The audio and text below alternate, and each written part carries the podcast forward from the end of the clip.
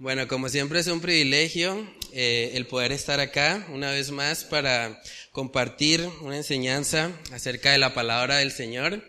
Hoy vamos a estar empezando con lo que es una serie nueva que esperamos pues sea de bendición para, para todos nosotros. Estamos eh, en el contexto de que como iglesia vamos a tener nuestro primer retiro de hombres, ¿sí? Entonces, teniendo en cuenta eso como un preámbulo, ¿es el segundo retiro de hombres? Ah, bueno, era también para ver si estaban atentos. bueno, es el primero que voy a ir yo. No, mentiras. Vamos a, a, tener ese retiro y como un preámbulo a eso queremos tener una pequeña miniserie donde vamos a estar hablando acerca de la masculinidad bíblica. Sí, de pronto es un término que usted no había escuchado antes, ¿cómo así que masculinidad bíblica? Pero vamos a ver el día de hoy que hay un diseño de Dios para el hombre. Y el Señor diseñó a los hombres de tal manera que tenían que cumplir con un rol. Es algo que vemos desde el principio, desde el libro de Génesis. Vamos a mirar ahí en Génesis algo muy interesante acerca de acerca del liderazgo que debe tener el hombre. Y es importante aclarar que nosotros no hacemos esta serie como con el ánimo de mostrarnos a nosotros como los, los hombres más bíblicos o los más masculinos. De hecho, lo hacemos porque vemos que necesitamos crecer en esto. Necesitamos aprender más de lo que dice la palabra acerca de un verdadero hombre. Voy a leer algunas estadísticas para que nos demos cuenta del problema que hay acerca de la falta de liderazgo masculino. Según las estadísticas en Estados Unidos, 63% de los suicidios de adolescentes suceden en hogares donde no está presente el papá. 63% de los suicidios adolescentes ocurren en hogares donde no está presente el papá. 71% de los embarazos adolescentes suceden cuando no está presente el papá. 71% de los casos que han abandonado sus estudios de escuela secundaria ocurren en hogares donde no está presente el papá. 90% de los niños sin hogar y que se han ido de sus casas vienen de hogares donde no está presente el papá. 85% de los niños con problemas de comportamiento, 85% de adolescentes en prisión, 75% de niños en centros de abusos de sustancias químicas, o sea, estamos hablando de drogadicción, básicamente, vienen de hogares donde no está presente el papá. Y eso ha hecho que haya una crisis.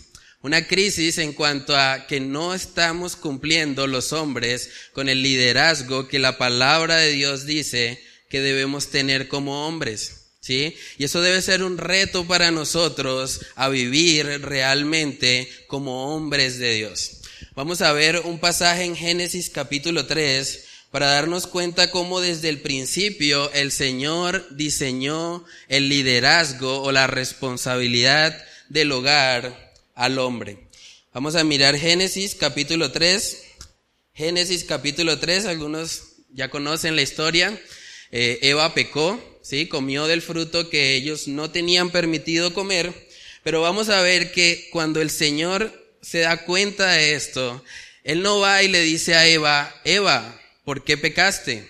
O Eva, ¿por qué tomaste del fruto? Vamos a ver que la primera persona que aborda al Señor es Adán, porque él era el líder, él era la persona encargada de cuidar y salvaguardar el huerto del Edén.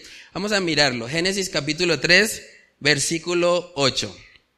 Dice ahí, y oyeron la voz de Jehová Dios que se paseaba en el huerto al aire del día, y el hombre y su mujer se escondieron de la presencia de Jehová Dios entre los árboles del huerto. Mas Jehová Dios llamó a quién?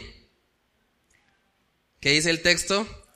Llamó al hombre y le dijo, ¿dónde estás tú?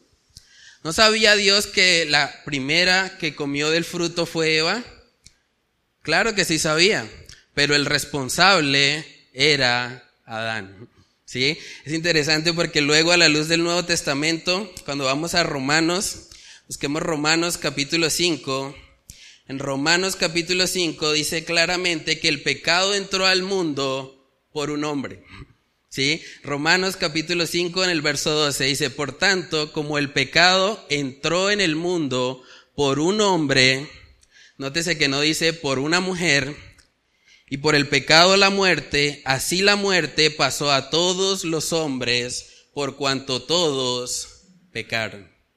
¿Sí? Entonces, como hombres tenemos la responsabilidad espiritual de dar cuenta a Dios por todo lo que hacemos. Entonces vamos a comenzar con oración, vamos a pedirle al Señor que, que nos ayude a que esta serie pueda ser de bendición y pueda ayudarnos a los hombres a estimularnos a seguir el diseño de Dios y también a las mujeres a que aprendan a identificar cómo luce un hombre de Dios. Vamos a orar. Padre, queremos pedir, Señor, de tu gracia en este tiempo, Dios. Queremos rogarte, Señor, que seas tú hablando a nuestras mentes, Señor, a nuestros corazones.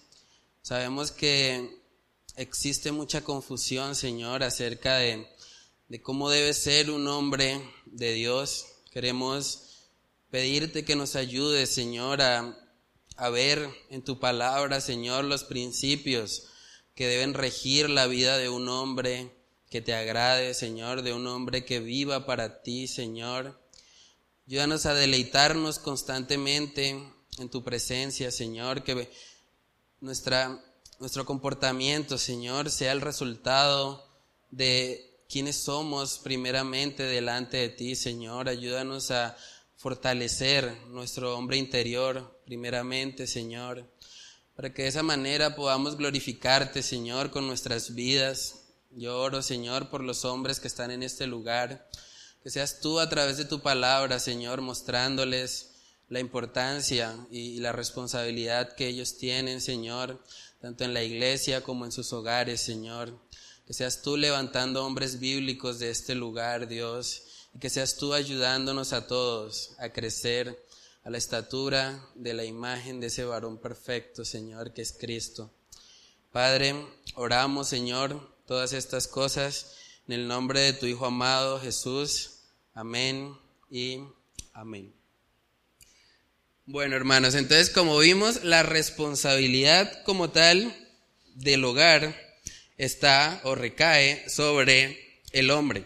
Y no quiere decir eso que la mujer no tiene ninguna responsabilidad o que la mujer está exenta de pecado, no, porque vemos que eventualmente el Señor también le dio un castigo a la mujer. Pero en el día de hoy nos vamos a enfocar en cómo debe ser ese liderazgo de un hombre. ¿sí? Vamos a mostrar una pequeña imagen para que podamos eh, dimensionar un poco. Van a ser sinceros con la, con la respuesta. Les voy a preguntar, ¿quién de esos dos que están ahí en la imagen consideran ustedes que es más masculino? ¿Quién de los dos? Sinceramente. Vamos a hacer una votación. ¿Quién piensa que el que está a la derecha es el más masculino? Alce la mano. ¿Quién? ¿Oscar? Bueno, ¿y quién considera que el que está a la izquierda es más masculino? ¿Ninguno? ¿Nadie? ¿Voto en blanco? Bueno, realmente vamos a ver hoy que el mundo nos ha enseñado que la masculinidad es algo externo, ¿sí? nos han enseñado que podemos de alguna forma vernos más masculinos, ¿sí? Y muchas veces eso está relacionado con el tamaño de los brazos, con el tamaño de nuestros músculos. Entonces decimos, uy, sí, claro, ese sí es un verdadero hombre, ¿sí? Pero vamos a ver que la palabra nos muestra cómo luce un hombre de Dios. Vamos a Primera de Reyes capítulo 2. Primera de Reyes, capítulo 2, versículos del 1 al 4. Primera de Reyes, capítulo 2, versículos del 1 al 4. En el contexto, eh, David está a punto de morir. ¿sí? Está dando las últimas palabras para Salomón. Y vamos a ver algo interesante, porque cuando él está justo antes de partir, las palabras que él le dice a Salomón es, esfuérzate y sé hombre. Primera de Reyes capítulo 2, versículo 1. Dice, llegaron los días en que David había de morir y ordenó a Salomón su hijo, diciendo, yo sigo el camino de todos en la tierra esfuérzate, ¿y qué dice? Y sé hombre. Esfuérzate y sé hombre. Verso 3. Guarda los preceptos de Jehová tu Dios, andando en sus caminos y observando sus estatutos y mandamientos, sus decretos y sus testimonios, de la manera que está escrito en la ley de Moisés, para que prosperes en todo lo que hagas y en todo aquello que emprendas. Entonces ahí vemos que las últimas palabras de David para su hijo fueron esfuérzate y sé hombre, ¿sí? Pensemos por un momento en eso. Si nosotros estuviéramos a punto de partir y tenemos un hijo, ¿qué sería lo último que le querríamos decir? Probablemente le diríamos, bueno, cuida bien de lo que te dejé o cuida a mis nietos, bueno, no sé. Pero vemos que David le dice a Salomón, esfuérzate y sé hombre. ¿Y cómo así que esfuérzate y sé hombre? Vamos a ver que a la luz del Nuevo Testamento vemos un pasaje parecido. Vamos a Primera de Corintios capítulo 16. Primera de Corintios capítulo 16 en el versículo 13. Primera de Corintios capítulo 16 versículo 13 dice ahí, velad, estad firmes en la fe, portaos varonilmente y esforzados. ¿Ven el paralelo? Portaos varonilmente y esforzados. ¿Sí? Otra vez vemos juntas las palabras esfuerzo y portarse varonilmente o ser un hombre. ¿Sí?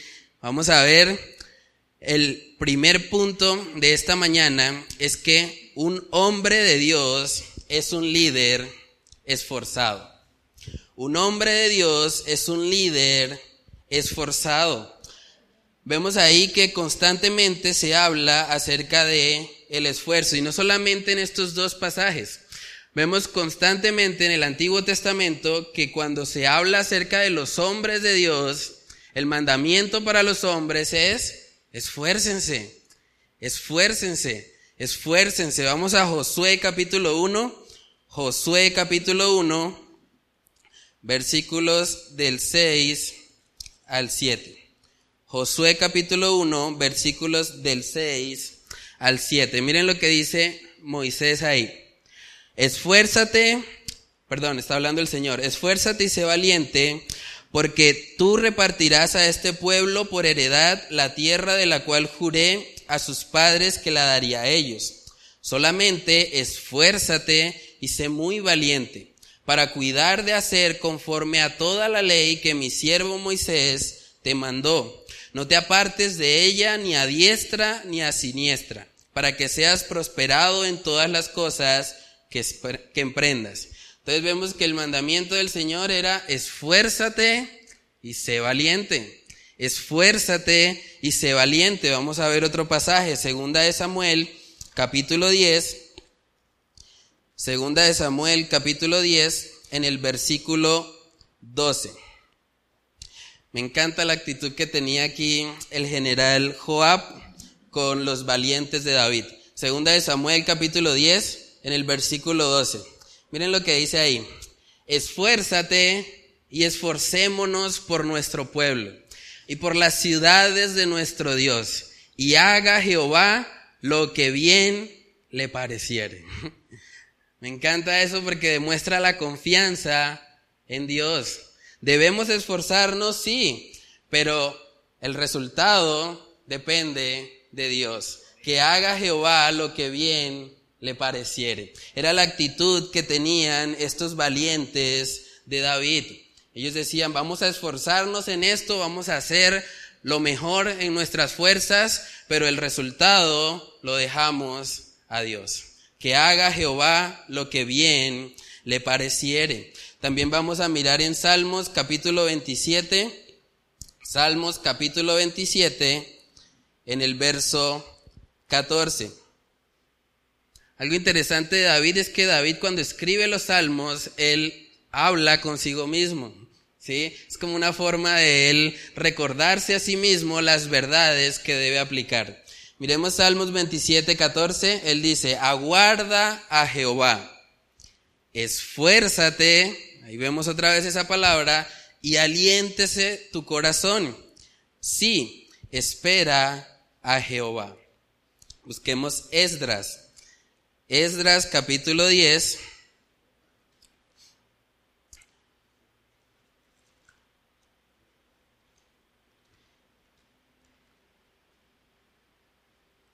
Esdras capítulo 10.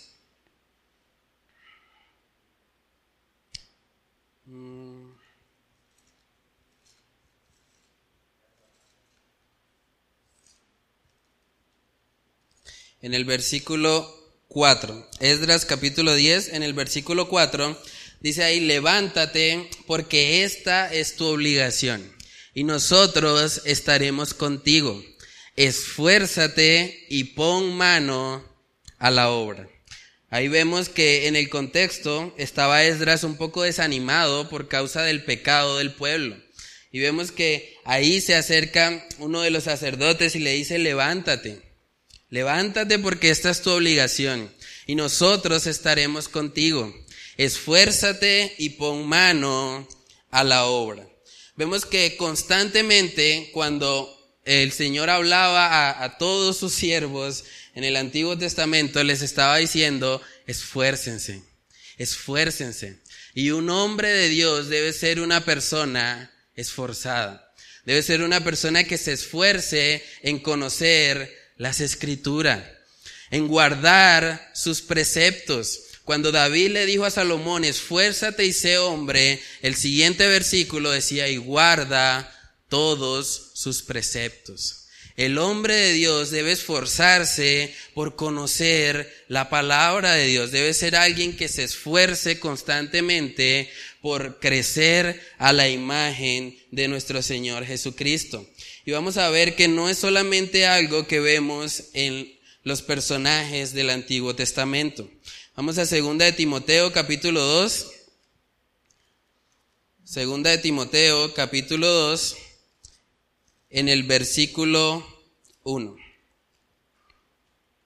Segunda de Timoteo capítulo 2 en el versículo 1, el apóstol Pablo le escribe a Timoteo diciéndole, tú pues, hijo mío, esfuérzate en la gracia que es en Cristo Jesús. Hermanos, ser un hombre de Dios demanda esfuerzo.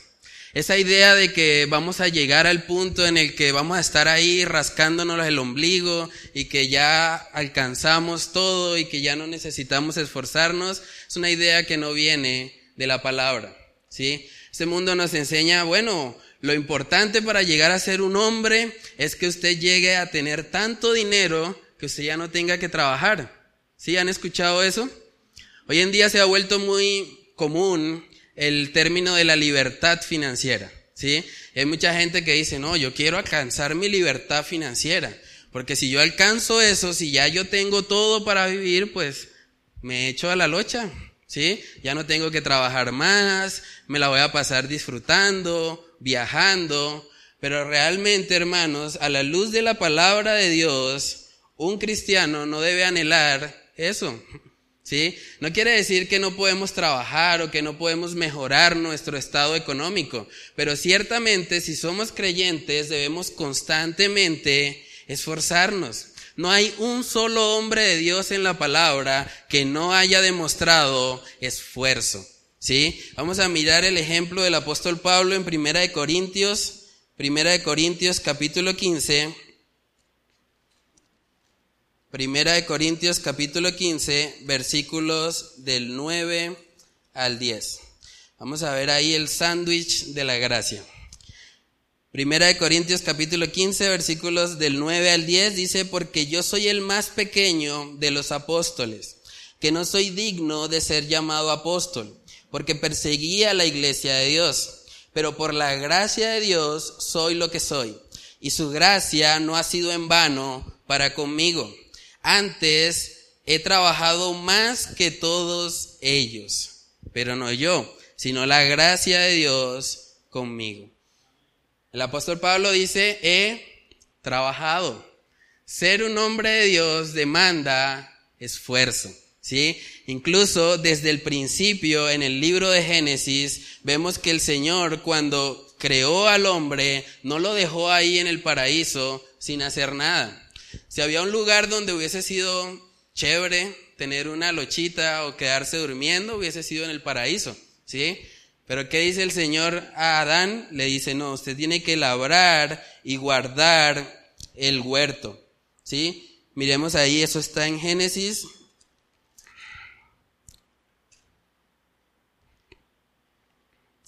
Génesis capítulo 2, versículo 15. Dice ahí, tomó pues Jehová Dios al hombre y lo puso en el huerto del Edén. ¿Para qué? ¿Para que durmiera? No. Génesis 2.15 dice, lo puso en el huerto del Edén para que lo labrara y lo guardase. Lo labrara y lo guardase. El hombre de Dios debe caracterizarse por ser esforzado. Hay una frase de, un predicador que se llama John Bunyan. Él dijo, el cerebro de un hombre ocioso es el taller del diablo. El cerebro de un hombre ocioso es el taller del diablo. Y muchas veces eh, esos pensamientos de de pronto no, no esforzarse o no trabajar o no vivir realmente buscando conocer más al Señor, son pensamientos que sutilmente llegan incluso a meterse en la iglesia, ¿sí? Hay gente que de pronto está pensando, bueno, pues realmente yo tengo derecho a estar sin trabajar, a no esforzarme porque pues realmente ya yo he trabajado bastante, estoy cansado, pero realmente, hermanos, el hombre de Dios debe caracterizarse por el esfuerzo. Esforzarse primeramente en conocer a Dios, en conocer su voluntad y aplicarla. Ese es el primer esfuerzo que debe tener cada hombre. Y segundo, también el hombre como líder espiritual debe servir a otros, debe servir en su hogar, debe servir en la iglesia, debe ser alguien que se caracterice por su esfuerzo. Y vamos a ver ahora algo interesante acerca del liderazgo. Vamos a hacer un ejercicio.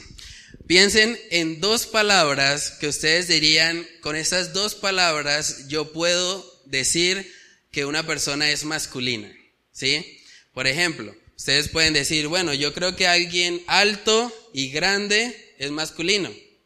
Dos palabras. Piensen por un momento en eso dos palabras con las que ustedes describirían a una persona masculina.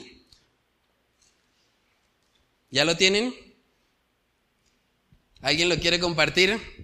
Dos palabras con las que ustedes describirían a una persona masculina.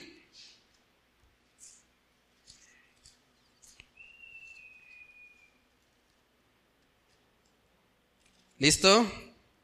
¿Lo pensaron? ¿Alguien lo quiere compartir? Responsable y trabajador. Bueno, buenas palabras. Es una forma de describir lo que hemos visto, ¿sí? El hombre es responsable y es trabajador, es esforzado. Pero vamos a ver ahora dos cualidades que no son muy comunes o que no las relacionamos directamente con la masculinidad. Pero si hay alguien que nos da ejemplo de masculinidad, era nuestro Señor Jesucristo, ¿cierto? Vamos a segunda de Corintios capítulo 10. Segunda de Corintios capítulo 10 en el versículo 1. Segunda de Corintios capítulo 10 versículo 1. Dice ahí, yo Pablo os ruego por la que la mansedumbre y ternura de Cristo, yo que estando presente ciertamente soy humilde entre vosotros, mas ausente soy osado para con vosotros. Eso es un poco raro, ¿no? Porque decimos, bueno, si alguien es masculino en la palabra, bueno, ese hubiese sido nuestro Señor Jesucristo. Pero dice ahí la mansedumbre y ternura de Cristo. ¿Sí? Como que no relacionamos que mansedumbre y ternura sean cualidades de alguien masculino. Porque desde pequeños nos enseñaron diciendo, no, los hombres no lloran. Los hombres son fuertes. Los hombres pueden pasar por lo que sea, pero ellos aguantan porque son hombres, ¿sí? Pero vamos a ver que nuestro Señor Jesucristo fue un líder con ternura.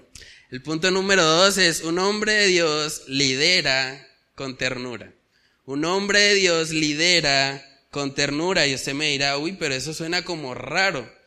Vamos a ver que nuestro Señor Jesucristo en varias oportunidades nos dejó ver un poco acerca de esa ternura. Vamos a Juan capítulo 11. Juan capítulo 11, versículos del 33 al 37. Juan capítulo 11, versículos del 33 al 37. Dice ahí, Jesús entonces, al verla llorando, está hablando de la muerte de Lázaro, y a los judíos que la acompañaban, también llorando, se estremeció en espíritu y se conmovió. Imagínense eso. El Señor se conmovió y dijo, ¿dónde le pusiste?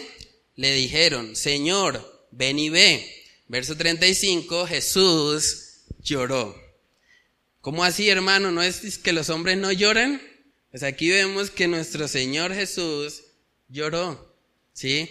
Él sintió compasión, se conmovió por otra persona. Vamos a Lucas también, en Lucas capítulo 19, Lucas capítulo 19, versículos 41 al 42.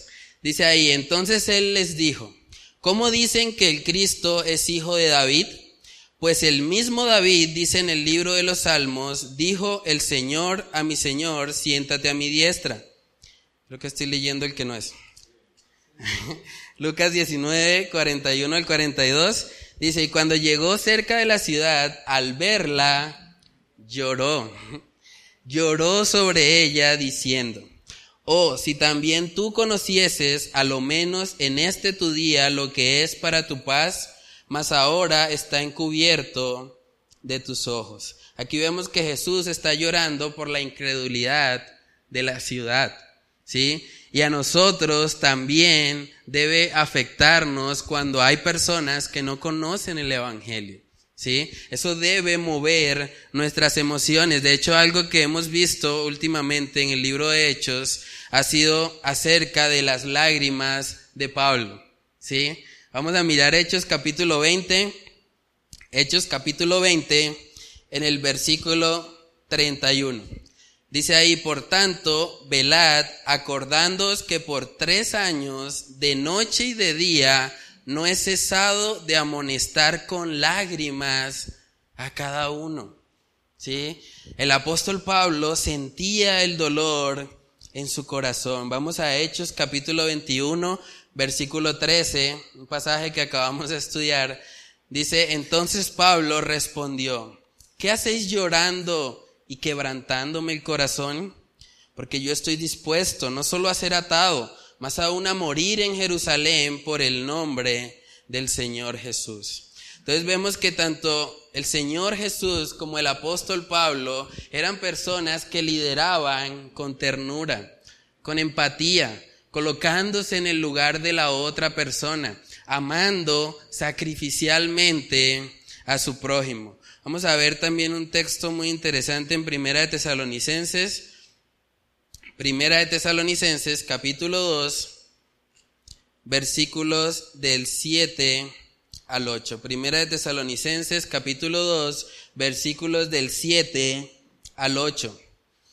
Dice ahí, antes fuimos tiernos entre vosotros, como la nodriza que cuida con ternura a sus propios hijos.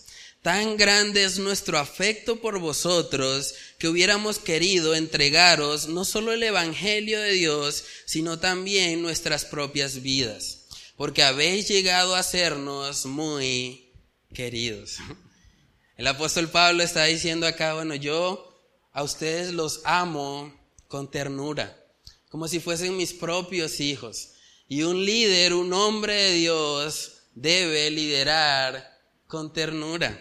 Es interesante porque el apóstol Pablo también habla a los esposos en Colosenses capítulo 3, en el verso 19. Vamos a ver lo que dice ahí. Colosenses capítulo 3, en el verso 19, dice, maridos, amad a vuestras mujeres y no seáis ásperos con ellas. El marido en el hogar también debe mostrar ternura, debe ser tierno con ella, tratarla como a vaso frágil, ¿sí? Y en la iglesia vemos que el apóstol Pablo está sirviendo con ternura. ¿sí? Entonces el hombre de Dios debe liderar con ternura. Este mundo nos enseña, bueno, es que si yo me muestro eh, muy amable o muy manso, entonces la gente se va a aprovechar de mí, ¿sí? Entonces la gente va a sacar provecho, entonces yo no puedo eh, ejercer mi autoridad porque me estoy mostrando débil. Pero vemos que si había alguien fuerte, era nuestro Señor Jesucristo.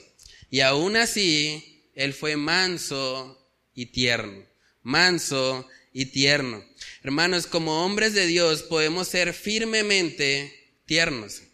Podemos ser firmemente tiernos. ¿Sí? No es necesario ser ásperos o ser fuertes con las personas que nos rodean, ¿sí?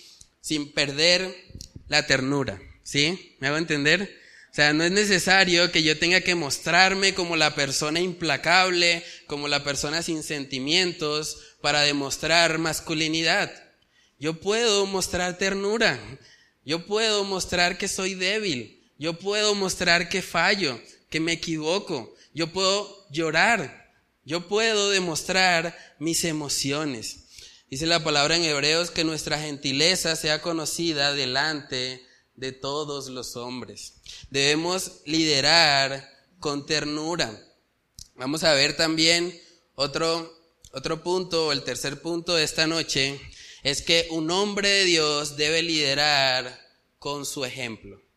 Un hombre de Dios debe liderar con su ejemplo. Vamos a Primera de Timoteo capítulo 3. Primera de Timoteo capítulo 3. Ahí vemos los requisitos que debe tener una persona que anhela el ministerio. Primera de Timoteo capítulo 3, versículo 1. Dice ahí, palabra fiel. Si alguno anhela obispado, buena obra desea, pero es necesario que el obispo sea irreprensible, marido de una sola mujer, sobrio, prudente, decoroso, hospedador, apto para enseñar, no dado al vino, no pendenciero, no codicioso de ganancias deshonestas, sino amable, apacible, no avaro, que gobierne bien su casa, que tenga a sus hijos en sujeción con toda honestidad. Pues el que no sabe gobernar su propia casa, ¿cómo cuidará de la iglesia de Dios? No un neófito, no sea que envaneciéndose caiga en la condenación del diablo. También es necesario que tenga buen testimonio de los de afuera, para que no caiga en descrédito y en lazo del diablo. Vemos que todas las características que están aquí están apuntando siempre al carácter, ¿sí? La única que es una habilidad es apto para enseñar, pero todo lo demás trata con el carácter del hombre, ¿sí? Porque el hombre, sobre todo si va a liderar, si va a estar ejerciendo eh, un cargo dentro de la iglesia, es una persona que debe dar testimonio. Es una persona que debe dar ejemplo, ¿sí? Un líder de Dios debe ser una persona que dé ejemplo. Y vamos a ver en Primera de Corintios capítulo 11 que el Señor dio ese liderazgo específicamente al hombre. Primera de Corintios capítulo 11 en el versículo 3. Dice ahí, pero quiero que sepáis que Cristo es la cabeza de todo varón y el varón es la cabeza de la mujer y Dios la cabeza de Cristo. Ahí vemos que el diseño de Dios es que Cristo es la cabeza de todo varón. Hay mucha gente que solo toma la siguiente parte del pasaje diciendo, si ve, es que el varón es la cabeza de la mujer. Momento, hay que leer lo que dice antes. Antes dice, Cristo es la cabeza de todo varón. El diseño de Dios realmente es que Cristo esté por encima. En segundo lugar está el hombre que se sujeta a Cristo y la mujer que se sujeta al varón. ¿Sí? Ese es el verdadero diseño. No quiere decir que solamente la mujer debe seguir al varón y ya, sino que el varón también debe sujetarse a Cristo Jesús. Es así como el Señor lo diseñó. Y por eso hoy en día vemos que se habla mucho acerca de distorsiones, acerca de este diseño. ¿Sí? Hemos escuchado acerca del machismo. ¿Sí? Es algo que ha hecho mucho daño a la sociedad en general. Vemos que los hombres se creen con la autoridad de pasar por encima de la mujer y algunos utilizan pasajes como estos para decir, si ves que la palabra lo dice, es que la mujer debe someterse al varón, porque el hombre es la cabeza y la mujer debe estar ahí debajo. Pero vemos que el diseño real de Dios incluye a Cristo por encima del varón. Cristo es el que debe estar por encima en todos los hogares. Es así como el Señor lo diseñó. Vamos a ver también en Juan capítulo 13, Juan capítulo 13, cómo el Señor da ejemplo de liderazgo. Juan capítulo 13, vemos ahí el contexto que el Señor está lavando los pies de sus discípulos.